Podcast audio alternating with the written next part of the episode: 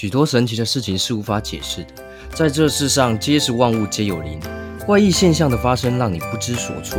为了让你不再被迷惑，欢迎来到隐仙灵气神奇事发生。我是雨翔，今天呢要来聊聊宠物沟通师。在几世纪以来啊，超感知能力一直被受到研究领域的关注。然而，这些未知的事件呢，在科学上种种多的事情还是没有被验证的。那今天要来探讨宠物沟通师，它是不是真的那么神奇？是不是真的可以和毛小孩沟通？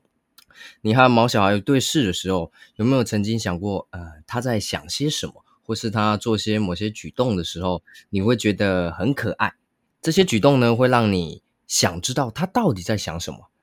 我们今天邀请到一位非常厉害的炼气师，来自于隐仙青灵学会，他曾拥有。IPLAC 国际专业灵疗师证照，更有 AAFM 全球首张灵疗师证照，而且他是台湾隐仙灵气学会专属的炼气师。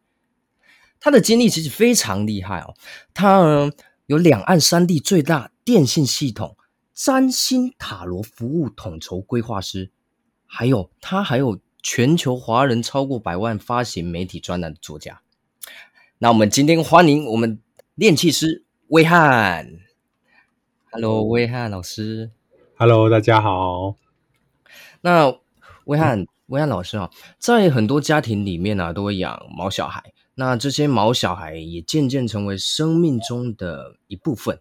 那动物无法用言语跟我们表达他所想的事情，所以借由宠物沟通师来与毛小孩精神上的连线。那当时呢，你是什么原因？来当这个宠物沟通师的，嗯，其实这是一个蛮有趣的故事，应该这么说吧。我在我的职业生涯规划当中，或者是说，呃，在我自己的从事的所有的领域当中，其实我从来也都没有想过，就是会跨入到这个到这个领域里面来，嗯。应该说，其实当然我自己家里面有养宠物，只是是一直以来我从来都没有去意识到这个问题，就是说，哎，人真的可以要跟宠物沟通吗？那他都已经每天生活在家里面，那还有什么好沟通的之类的这样子。那呃，我我觉得那个契机点是在于，就是当一开始那时候是一开始是对于自己的那个呃心灵成长比较有兴趣嘛，所以就接触到灵仙灵气的这样的一个领域。那当然就是在呃不管是在取得证照之前啊，或者在研修的过程当中，其实我一直在思考一个问题，就是说呃很多人都把灵气这个东西呢当做非常形而上的，或者是说非常虚无缥缈的。我就想说，到底有什么样是更民生一点的这种应用领域？所以，呃，也就是因缘机会有一次，然后呢，帮我的一个朋友，然后他自己养了非常多只的猫，然后刚好那个其中一只呢，它就是受碰到命危的那个情况，那所以我想说，OK，或许这个这样的一个方式可以协助到他，然后也在也在这样子的一个过程当中，就是觉得是说，嗯，真的，我觉得，呃，很多的猫爸爸、猫妈妈对于自己的毛小孩，其实。会有诸多的一些呃不了解，那我觉得，哎，或许透过灵气，呃，或者是透过宠物沟通这样的一个方式来帮助大家，然后可以让彼此之间能够更深刻的一个了解。其实我觉得这是一件蛮有意义的事情。哦，那可以分享一下，就是说，呃，你在有没有第一次你在第一次沟通的时候，那时候是什么样的感觉？其实还蛮奇妙的，因为哈，其实大家好像对于宠物沟通的概念都是在于，呃，怎么跟，因为听到字面上面，顾名思义嘛，就是说，OK，你跟宠物在做沟通这件事情。但实际上，呃，当时的一个状况是这样子，就是有一只老，呃，有一只猫咪，然后呢，它其实已经住在动物医院里面，是属于病危的状态。那当然呢，这个毛妈妈非常非常非常的紧张，也很担心，就问我说，哎，这个东西，呃，它只是在单纯跟我描述这样的一个状况。然后呃，我我当下其实我没有想很多诶，因为他有给我看这个猫咪的照片啊什么的。然后就是在那一瞬间，那可能就是因为平常就是对于这个灵气的部分就有一些小技巧吧。然后或者他自己只是一个反射的动作，就直接跟这一只就是跟我们的这一只主角呢，然后我就直接就是气场。气场去做对平，然后就是在那个那个过程当中，当下其实好像我可以感受到他的感受，好像我可以感受到他身体的病痛。其实呃那种感觉其实还蛮奇妙的，就是有点像什么样的感觉，就好像是你在看一个电影画面，然后它同时呢会有两个画面在重叠在一起，所以它就嘿。它有点像是三 D、四 D 的那种感觉吗？呃，比较像是电影里，比较像是电影，就是两个不同的剧情画面，然后重叠在一起的感觉。嗯，对，哦，这很蛮蛮蛮科幻的哦。在那个当下，我也觉得蛮意外的啦。就是说，诶，我我呃，就是对我来说，就是他就是一个像一种直觉的一个反应。就是我就说，诶，他目前其实，在那边他觉得非常非常的烦躁啊。然后他其实他很想回家，然后他觉得他其实没什么事。那但是呢，实际上他现在就是因为他的气血没有在走，所以呢，他后腿的那个呃血栓的那个问题，其实医生当然以医生来讲的话，他们通常都会。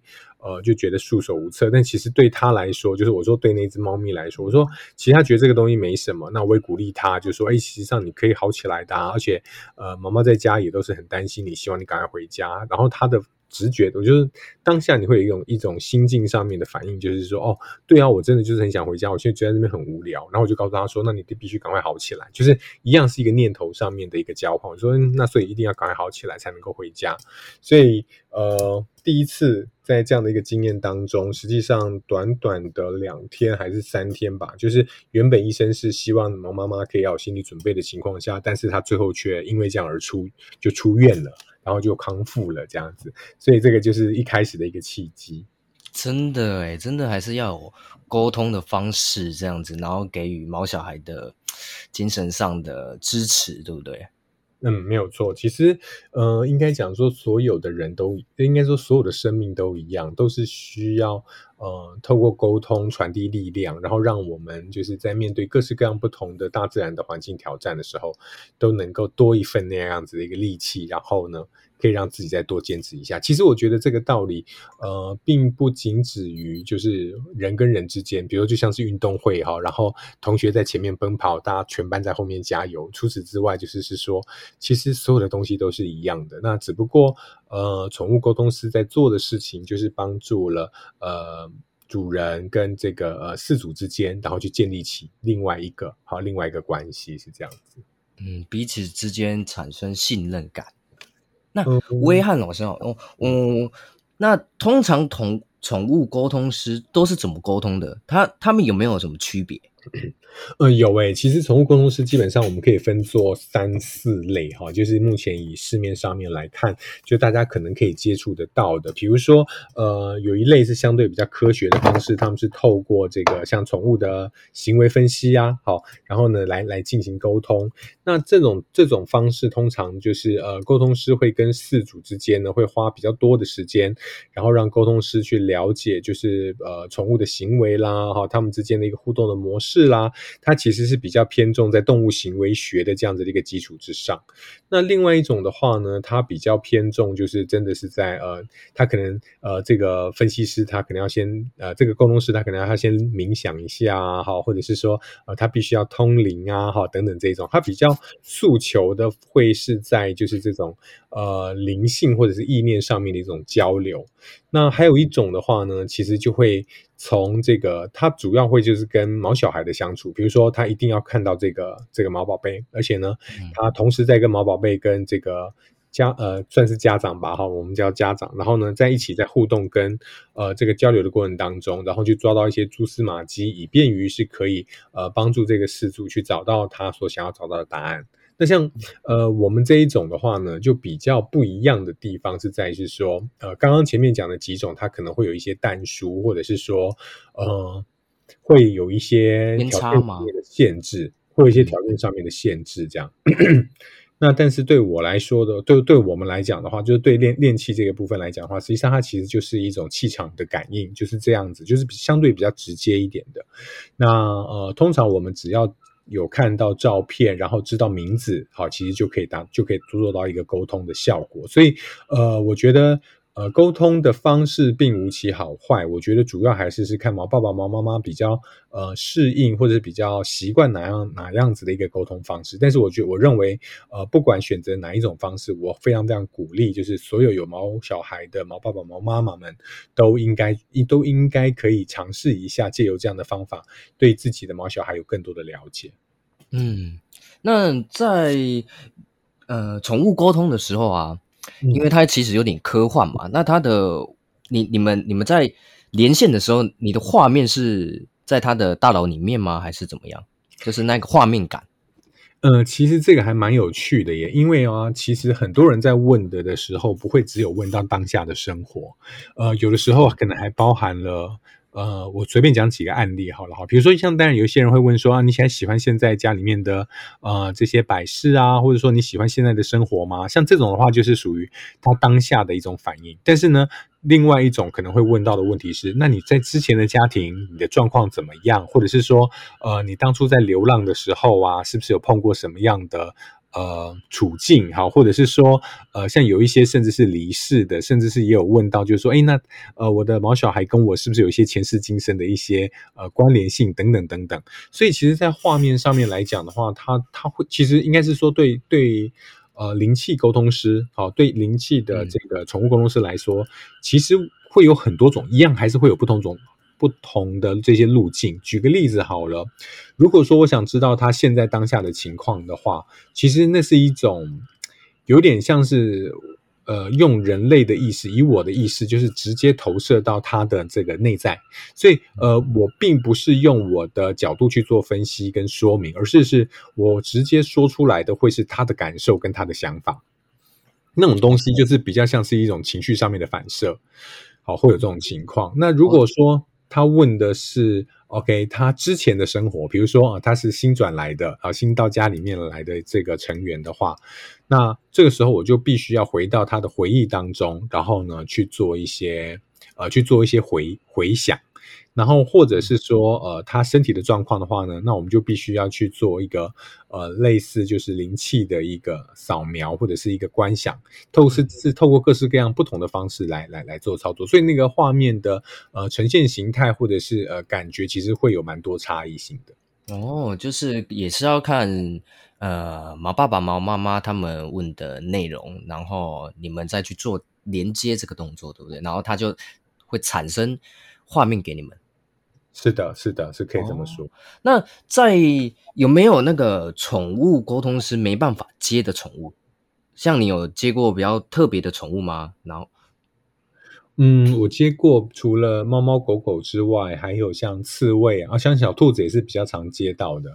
那有我我目前老鼠类吗？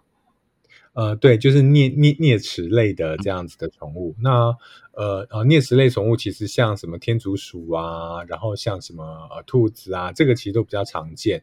然后另外还有像刺猬啊，那我现在我比较期待的是像乌龟啊，还有像这个呃蛇啊等等这种比较，或者像蜥蜴，就是比较冷冷血、比较冷门类型的。对对对，其实这个我还蛮想蛮想接触的。那有一类是我目前为止是听到比较少的，就是是说，像不是有些人都会养昆虫嘛，所以我也不知道昆虫到底行不行。因为就像我讲的，我算是呃怎么讲，就是这是算是一个美丽的意外，然后而开始了一个宠物沟通的这样子的一个一个一个好一个领域。所以所以其实很多情况下都是呃我也是第一次的接触，或者是说我其实。从他们的身上学习到非常多，让我觉得还蛮意外的一些内容。这样，那我蛮好奇，就是说，你开始有这些能力之后啊，然后 你会不会就是在假假设我们现在看电视，然后在播 Discovery 好了，然后你可以投射到啊这一只动物在想什么？你有没有有尝试过类似这样的？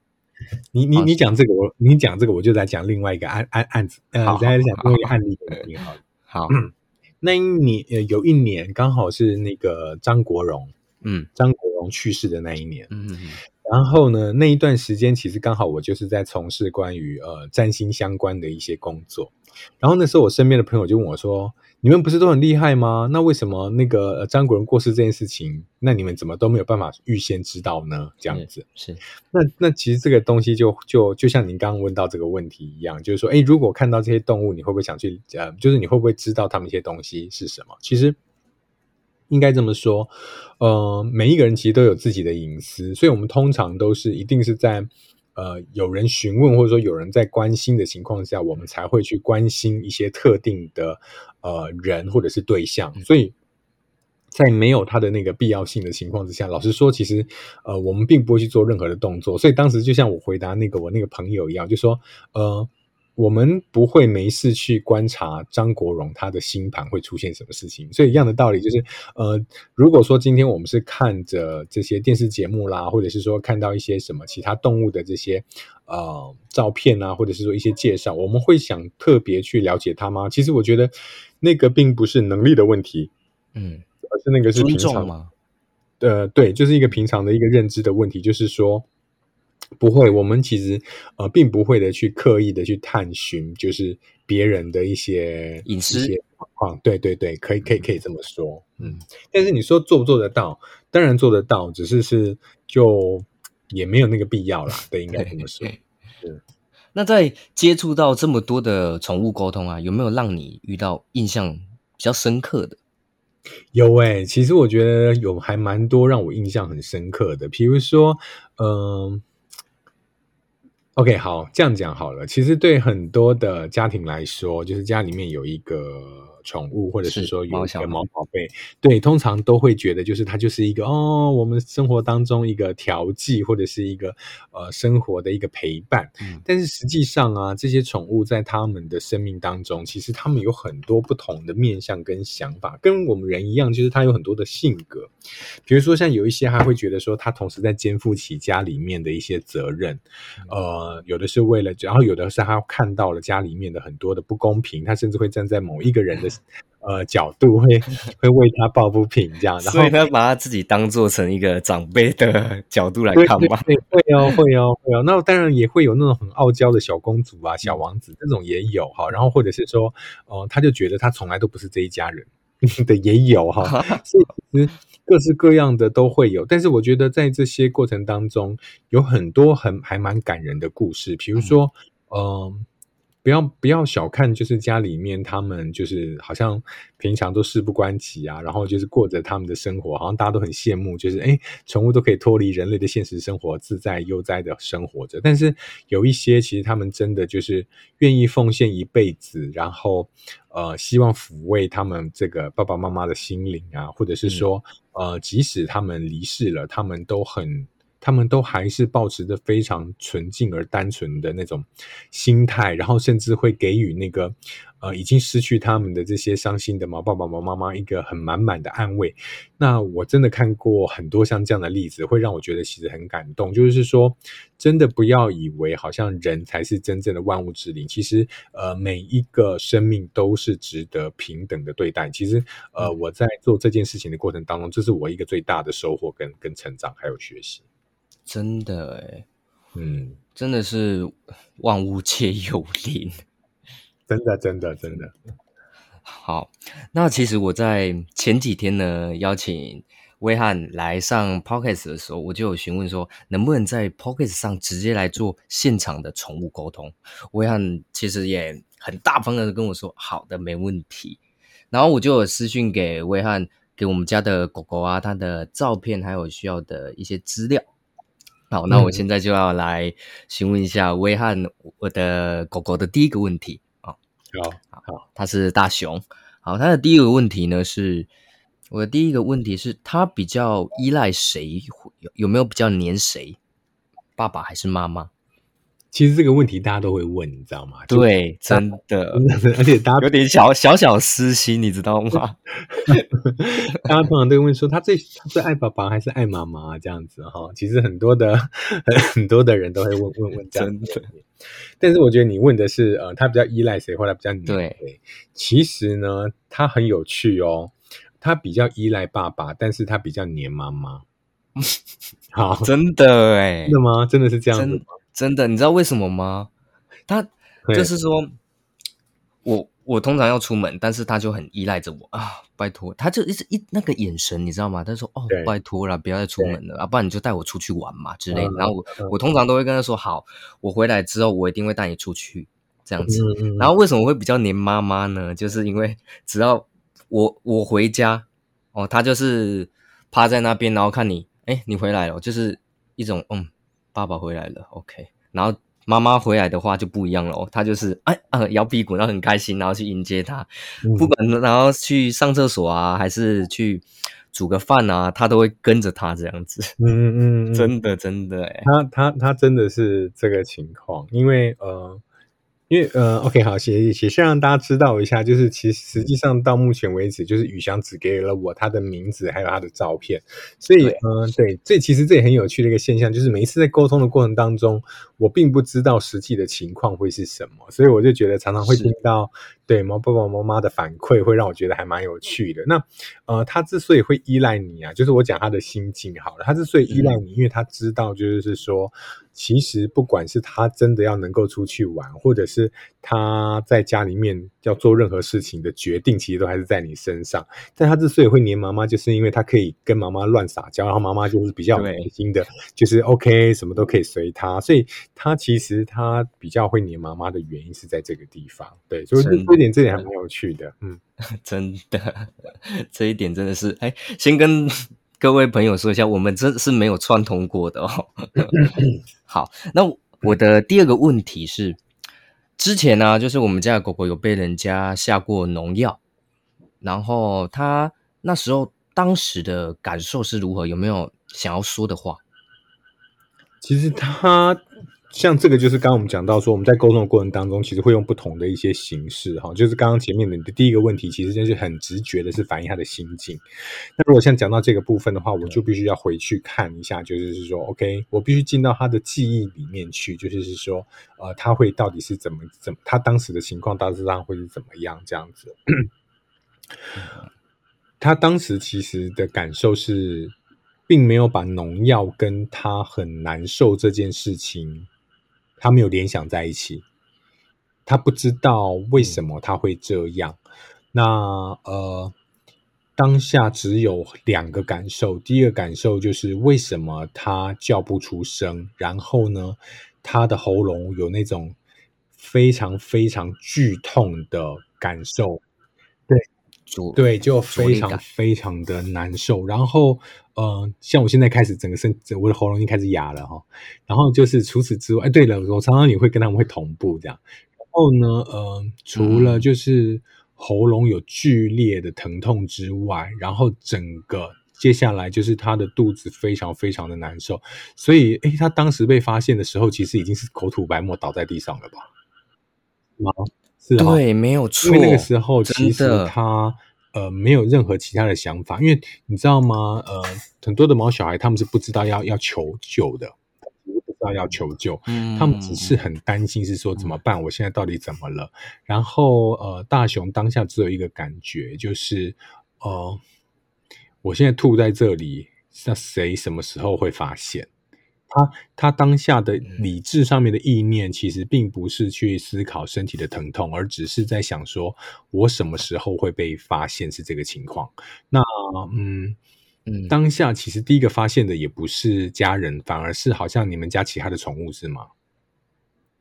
是就是是另外一只，是另外一只，然后就是一直汪汪叫，还是怎么样吗？对，是另外一只那个，因为他当时的状况是这样子，呃，他那时候放在我阿嬷家，然后呢，他就是因为被下农药嘛，然后因为我们都在外地，所以我们不知道。然后因为刚好家里有也有另一只狗，然后他就是因为汪，就是像威汉说的，就是他他 用叫的方式来引来叫那个阿嬷赶快，哎，有发现发现问题了。他说他其实非常非常感谢那一只狗狗，但是那那一只现在还在吗那？还是已经那一只现在不在了。已经已经走了？对对对，对对那一次已经走。对对，因为因为大雄的意思是说，呃，他其实他很感谢他，因为大雄还搞不清楚状况的时候，是那一次另外另外那一只狗狗知道了它的状况，然后赶快求救，然后他觉得他很可惜，因为那只狗狗在的时候，他并没有跟他说谢谢，所以呃。他应该也没有机会跟他说再见吧，因为应该是他来，他跟着你来到北部，所以呃，那只狗狗是在南部的，在阿妈家的时候往生的吧？对，没有错。对，所以他说其实他非常非常谢谢他。然后呃，大雄的意思是说，那只狗狗其实也都还在守护着大家，这样子，就是那只狗狗就是一直对大家都有一种就是要守护大家的一个责任，这样子，所以他一直都没有放弃这件事情。哦，我快哭了！我现在整个就是起起鸡皮疙瘩哎。好好，那我们接下来问第三个问题。那他现在有没有想要说的话？还是就想要出去玩，然后想要吃啊？然后就嗯，大雄说，呃，说没有，是在跟你抗争。他他他的脾气好吗？你觉得在在你跟他做连线的时候，其实他是一个乐天派，他没有什么，他他没有真的蛮乐天的事情。但相对的，其实他对他对生活的状态其实是有点不满，这是真的。OK，他第一个就觉得他们经闷太久了，然后 那件事情就是为什么都是爸爸在家，妈妈不在家这样子。他对于他说他对于最近的一些状况，他他觉得他非常的不习惯，因为呃妈妈可以让他撒娇的时间变少了，然后反而要跟你们啊，反而是要跟你就是大眼瞪小眼的机会变多了，然后他觉得非常的无聊，他就说好，就算就算是这样，但是你明明没事，你为什么不多陪他玩一下？